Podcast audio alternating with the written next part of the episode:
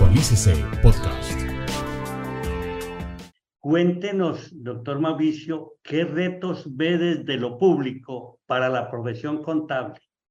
Bueno, hay muchísimos, doctor Zuluaga.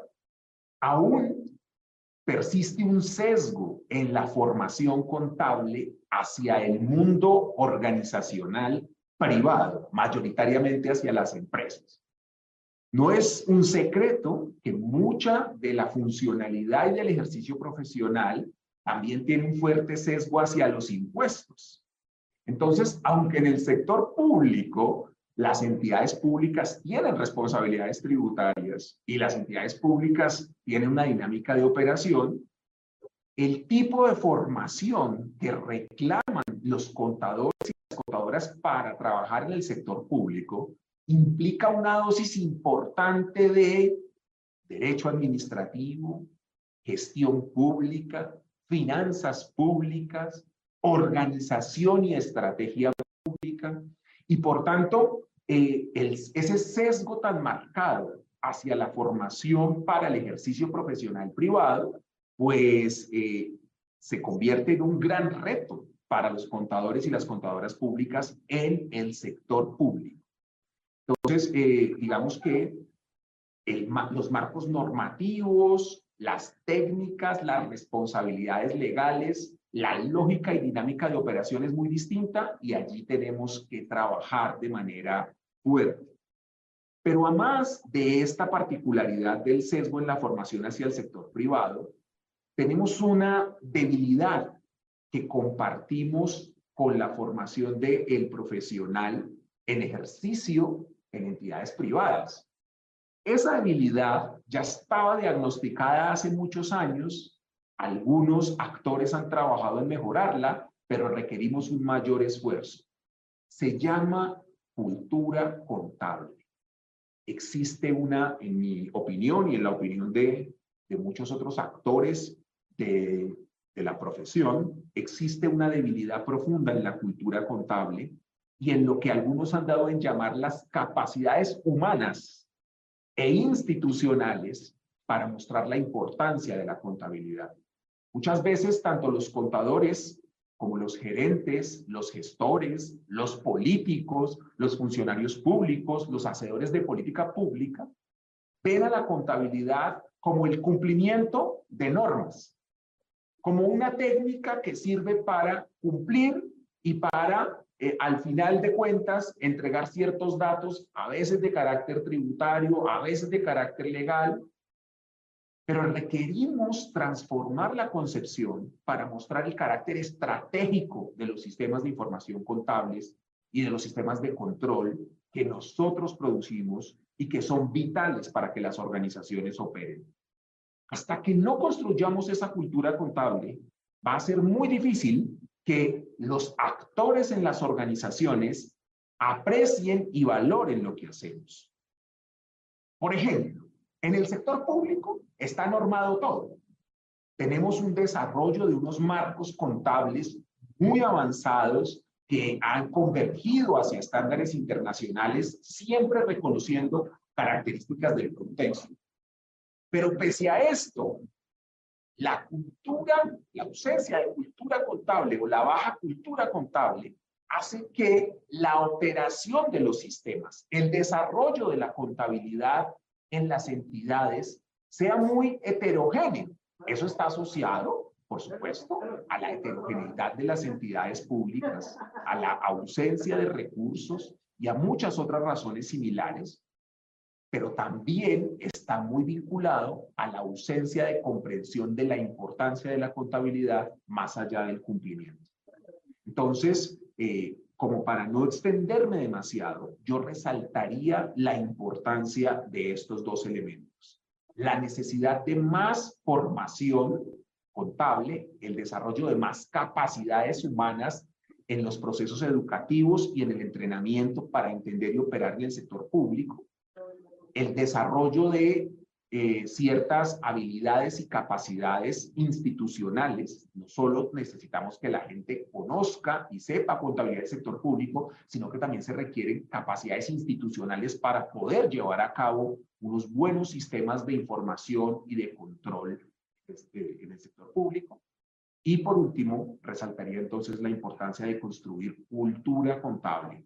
En el pasado reciente, políticos han intentado proponer proyectos de actos legislativos, por ejemplo, para eliminar la figura del contador general de la nación de la Constitución, que es el artículo 354 y es uno de los grandes logros en la modernización de la gestión financiera pública, de la lucha contra la corrupción y demás. Entonces, pues es increíble que existan políticos que piensen que es mejor no tener esta figura que tenerla. Entonces, allí es donde la cultura contable tiene que trabajar. Mm, doctor Mauricio, eh, ya analizada y escuchado, y escuchado la trayectoria profesional, la hemos escuchado, y lo que nos dice cómo ve los retos de la profesión contable.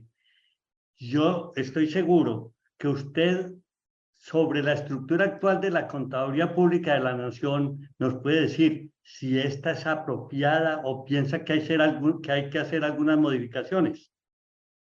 Bueno, doctor Zuluaga, mire, la Contaduría General de la Nación, que recientemente, el año, mm, estamos ya por cumplir 27 años porque la ley 298 del año 1996 la creó. Su antecedente es la Dirección General de Contabilidad Pública al interior del Ministerio de Hacienda y Crédito Público. Pues esta entidad con 27 años, digamos que todavía está en proceso de maduración y mejoramiento.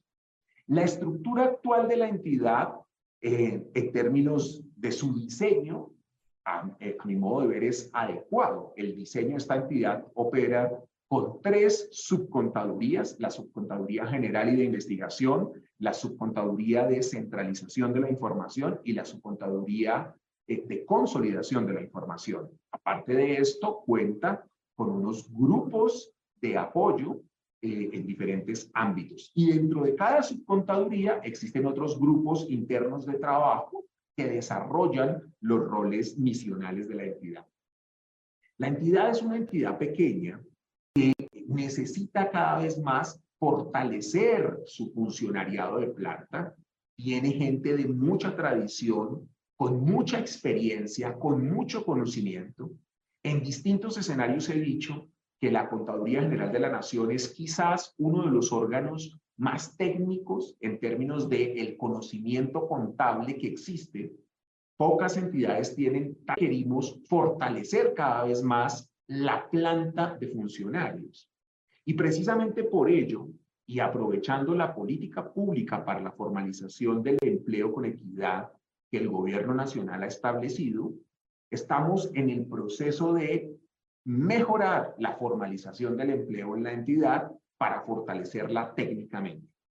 Entonces, en conclusión, la estructura actual de la Contaduría General de la Nación es una estructura que se ha ido ajustando con el tiempo, ha tenido algunas variaciones, sus grupos internos de trabajo se han ido ajustando respondiendo a las competencias que la ley 298 le ha otorgado al contador general de la nación y a los distintos colegas que por aquí han pasado y al aprendizaje organizacional propio de la entidad.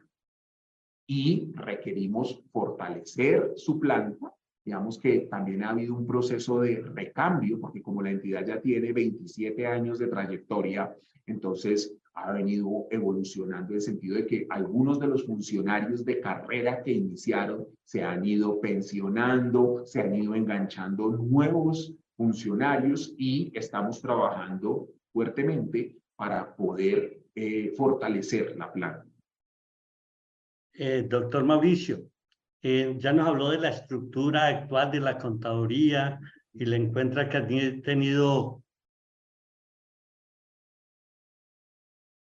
corto, mediano y largo plazo.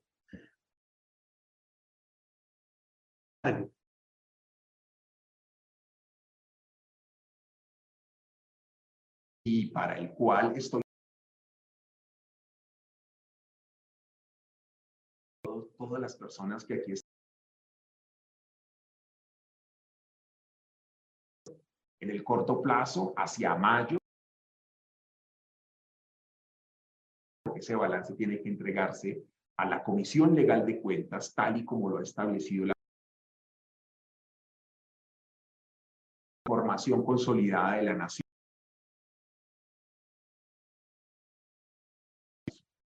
Pero asimismo, en el corto y mediano plazo, de la información contable. Uno de los retos más grandes que tenemos es que para hacer otro de los informes consolidados, la información de las entidades que producen su propia información sea de alta calidad. En este momento, hacen parte del ámbito de la regulación contable y del proceso de consolidación 3.973 entidades, entre entidades del nivel nacional y del nivel territorial. En, ellas hay entidades, tanto empresas, empresas que cotizan en los mercados de valores y empresas que no cotizan, entidades de gobierno y entidades en liquidación.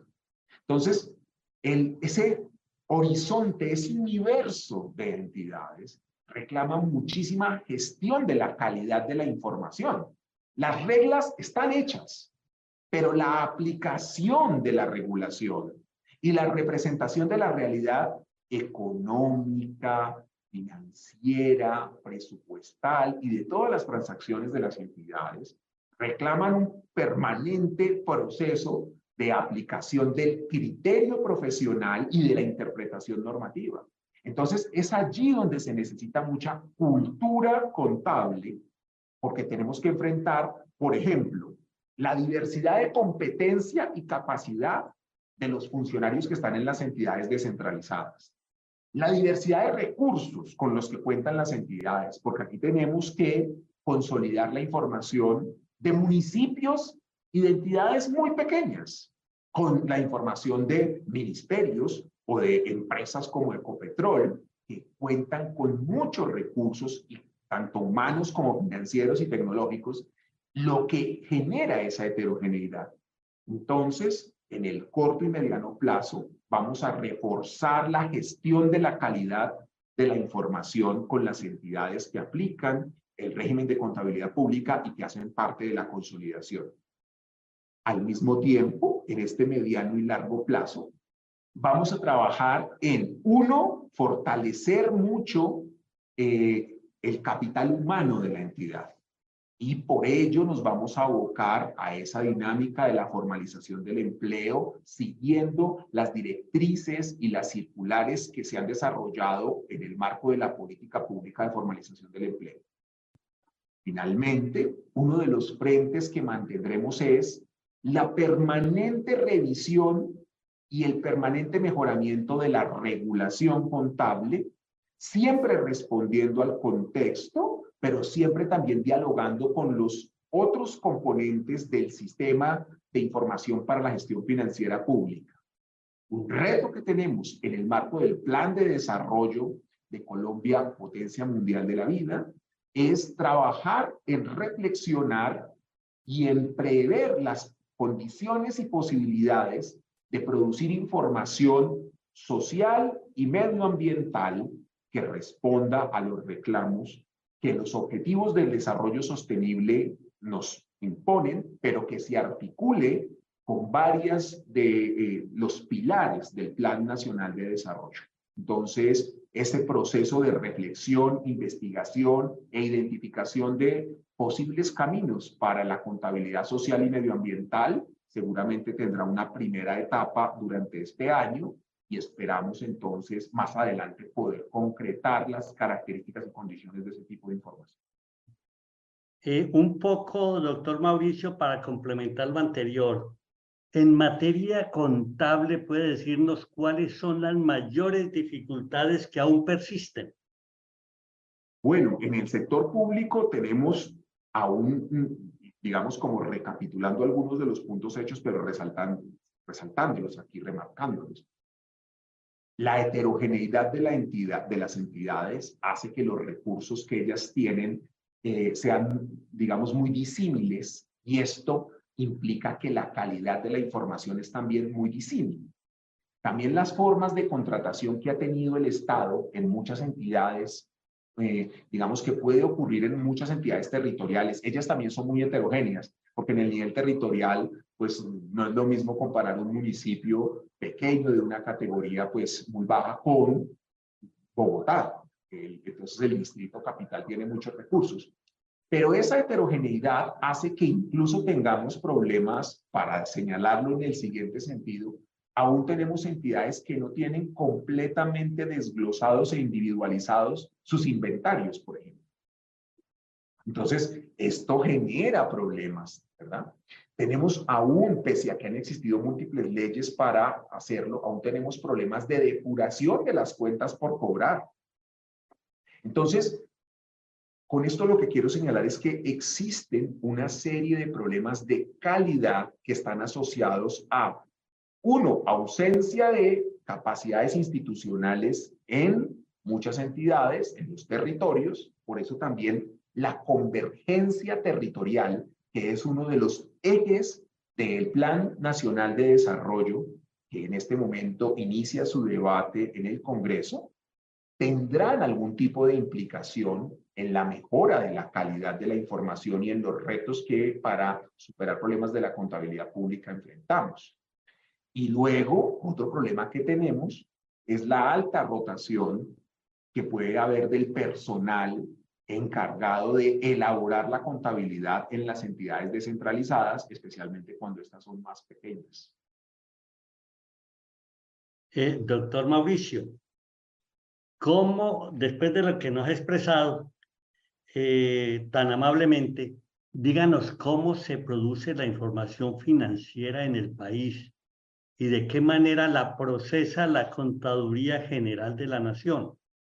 Bueno, en el país, por mandato constitucional y legal, las normas de contabilidad, los marcos normativos están eh, desarrollados por la Contaduría General de la Nación y deben observarlo todas las entidades públicas o todos los actores que manejen recursos públicos, de acuerdo con la ley.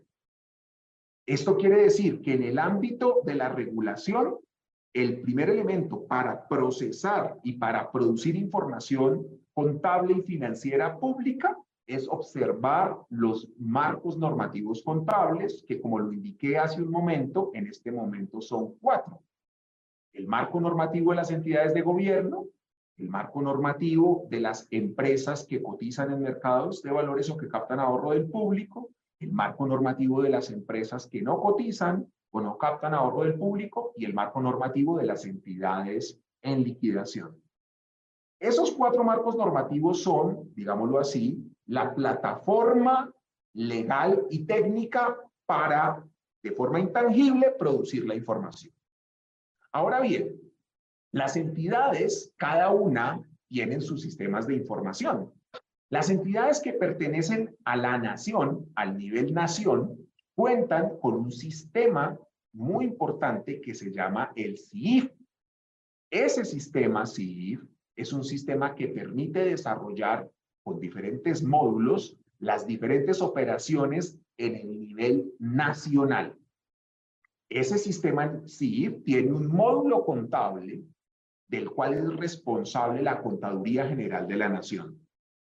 Las entidades descentralizadas y que no hacen parte de la nación en el nivel territorial, eh, tienen que desarrollar sus procesos contables siguiendo los marcos normativos que he señalado en los aplicativos, en los sistemas de información que desarrollen para tal fin, porque el CID solo tiene cobertura para las entidades que hacen parte de la nación, del nivel central nacional.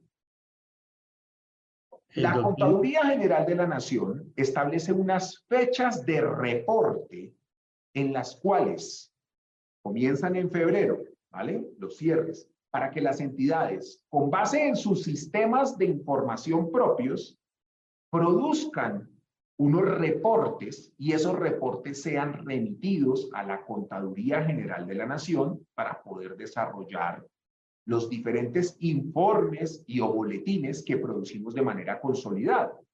Eso lo hacemos a partir del sistema consolidador de Hacienda Pública, CHIP. El sistema CHIP, entonces, es un sistema que nos permite recepcionar los reportes que las 3.923 entidades producen con base en unos criterios establecidos, siguiendo los diferentes marcos normativos y que después nos permiten en un proceso de agregación y de consolidación producir los informes consolidados y agregados que eh, tiene la responsabilidad la Contaduría General de producir, entre ellos el más importante, pues lo que coloquialmente llamamos el balance general de la nación. Doctor Mauricio, eh, precisamente eh, le quería preguntar qué es el Sistema Consolidador de Hacienda e Información Financiera Pública. Sí, del cual ya nos habló. dígame únicamente qué uso se le da. Bueno, este sistema CHIP es un desarrollo muy valioso que ha hecho la Contaduría General de la Nación y que sirve para recepcionar y proveer información de todas las, de todas las entidades públicas, no solo en materia contable. También tenemos allí unas categorías para proveer alguna información presupuestal, alguna información territorial por medio de un formulario único territorial que tiene la nación. Entonces, el sistema CHIP es el consolidador de Hacienda e Información Financiera Pública. Es un sistema que permite vincular a la Contaduría General de la Nación y a otros usuarios estratégicos con las entidades por el, vía de reporte de informes, reporte de formularios y envío de información que luego consolidamos y analizamos estratégicamente. No solo la contaduría, sino otras entidades que son usuarios estratégicos del sistema CHIP. Por ejemplo, entonces ya dije hace un momento, en esa dinámica del procesamiento de la información del sector público, que el sistema CHIP recepciona los reportes para luego consolidar la información, para consolidar los estados financieros básicos, para consolidar la información de las revelaciones, pero también, por ejemplo, es usado para proveer la información del boletín de deudores morosos del Estado, que recoge las cuentas por cobrar y los préstamos por cobrar que a ciertas fechas de corte tengan una morosidad de más de seis meses y que tengan un valor de más de cinco salarios mínimos mensuales legales vigentes. Y entonces, esto es como para mostrar un ejemplo de la importancia de ese sistema chip. Ese sistema chip, adicionalmente, ha sido eh, acogido por algunas entidades territoriales que tienen que consolidar también información. Por ejemplo, el municipio de Medellín, por ejemplo, la gobernación de Antioquia. Dado que la gobernación de Antioquia tiene participación en múltiples entidades y empresas, necesita consolidar toda su información para tener el consolidado del balance del departamento o en el caso del municipio de Medellín, del municipio de Medellín. Entonces ellos han acogido nuestro sistema CHIP como un instrumento que les permite consolidar su información para tener una imagen integrada de la entidad contable pública municipio. Eh, doctor Mauricio, díganos qué son los GRI, GRI y la Contaduría General de la Nación, ¿para qué emite esos reportes? Bueno, nosotros no emitimos en este momento ni, ni tenemos regulado aún la producción de informes GRI. GRI viene de la sigla en inglés Global Reporting Initiative. Esta es la iniciativa global de reporte, una entidad que está domiciliada en Holanda y que eh, ha producido, en su primera etapa produjo guías para la producción de información no financiera sobre el desarrollo sostenible o sobre la responsabilidad social de las empresas. Y por tanto, eran guías que abordan tres dimensiones. Los impactos o acciones y resultados de las empresas o entidades en materia social, en materia ambiental y en materia económica. Con el tiempo, estas guías se volvieron estándares. ¿Por qué? Porque en la Unión Europea, por ejemplo, o en, o en Sudáfrica, se exige la producción de estos informes, informes de responsabilidad social o de desarrollo sostenible a las empresas cotizadas, y entonces cuando ya se hizo obligatorio, se transitó de producir guías a producir estándares. Y entonces el GRI, más o menos desde el año 2016, está produciendo estándares.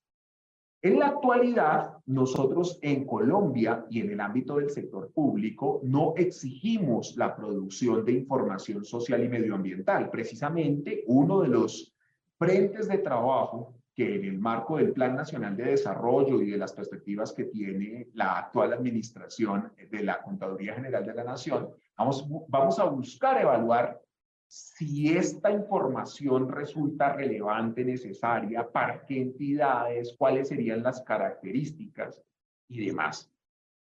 En el sector público sí hay, sí hay empresas públicas, empresas de economía mixta, entre otras, que están produciendo estos informes, pero los producen de manera voluntaria, no los producen de manera eh, obligatoria por ley. Entonces, el estado del arte de la producción de información de sostenibilidad o de responsabilidad social empresarial en el sector público es aún incipiente, digamos. Donde más hay informes de esta naturaleza es en empresas eh, públicas o empresas con participación estatal, que pueden ser empresas industriales y comerciales mixtas, entre otras, eh, y lo hacen de manera voluntaria o por estrategia organizacional para responder a los reclamos de inversores o de otros stakeholders en mercados o en contextos específicos. Doctor Mauricio, ya nos habló de que la Contaduría General de la Nación no produce estos reportes GRI, pero entendemos, y eso lo sabemos, que la Contaduría General de la Nación se involucra en el tema de la sostenibilidad ¿Cómo se implementaría la contabilidad ambiental? Muchas gracias. Pues sí, mire, en este momento sí que tenemos una norma contable que está asociada a los recursos naturales no renovables, muy enfocada esencialmente en los recursos pues del petróleo y los recursos del subsuelo, pero particularmente en las reservas probadas, que son una de las dimensiones. En el pasado, desde los orígenes de la Contaduría General de la Nación y del gran esfuerzo que fue liderado y en el que participaron muchos, pero que fue liderado por el doctor Edgar Fernando Nieto, desde la concepción del sistema de contabilidad pública y del primer plan general de contabilidad pública, se pensó en incluir la dimensión social y medioambiental pero la complejidad de la identificación de derechos de propiedad sobre recursos naturales, por ejemplo, renovables, la complejidad de la medición y de la construcción de un inventario de estos recursos. Y el problema más álgido, el problema de la medición y valoración de estos recursos, porque muchos de ellos pueden no tener un valor de mercado, porque son valiosos para la sociedad y para la humanidad en otros sentidos, limitó las posibilidades de desarrollo. Entonces, hoy tenemos en la contabilidad del sector público información de algunas dimensiones medioambientales, como los recursos naturales no renovables, por la importancia estratégica que denotan y por las responsabilidades que ciertas entidades públicas tienen con estos recursos. También en la contabilidad pública por ejemplo, las corporaciones autónomas regionales y otras autoridades del Sistema Nacional de Gestión Medioambiental que por mandato de la Ley 99 eh, el Estado desarrolla, estas entidades hacen inversiones, hacen desembolsos asociados al mantenimiento y la mejora medioambiental. Entonces, algunas de estas dimensiones quedan captadas en la contabilidad pública.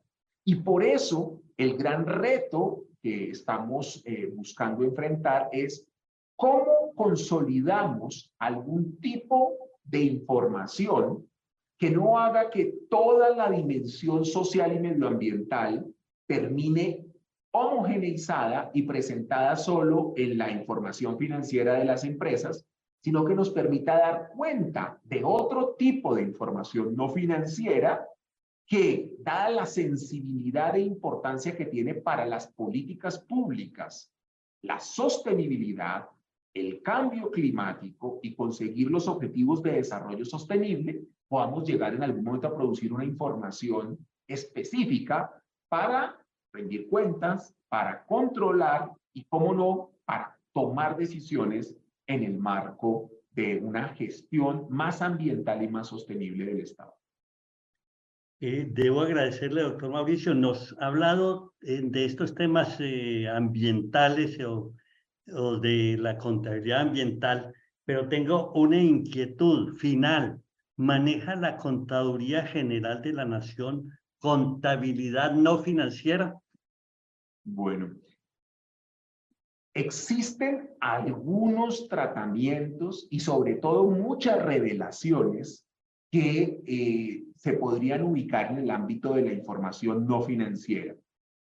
Por años se tuvieron incluso desarrollos de procesos de costeo que, aunque están expresados en, en dimensiones financieras, algunos pueden clasificarlos como formas de contabilidad no financiera, de costos, por ejemplo.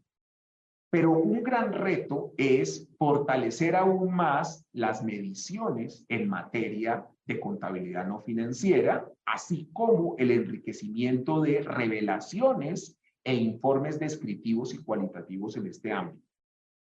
Ahora, hay que tener en cuenta algo, doctor Zuluaga. Como usted me lo señaló al, al comienzo con su pregunta de los retos que tenemos, piensen que aún tenemos como gran reto garantizar que al menos en la información financiera la calidad crezca, que las entidades descentralizadas en los territorios que tienen más dificultades mejoren su información contable, mejoren la gestión de la información contable para que cada vez más esta información sea viable, ¿no? sea oportuna. Y entonces, en ese sentido, eh, transitaremos a poder complementar la información financiera con información no financiera, pero debemos también enfrentar el reto de la calidad de la información financiera. Actualícese Podcast.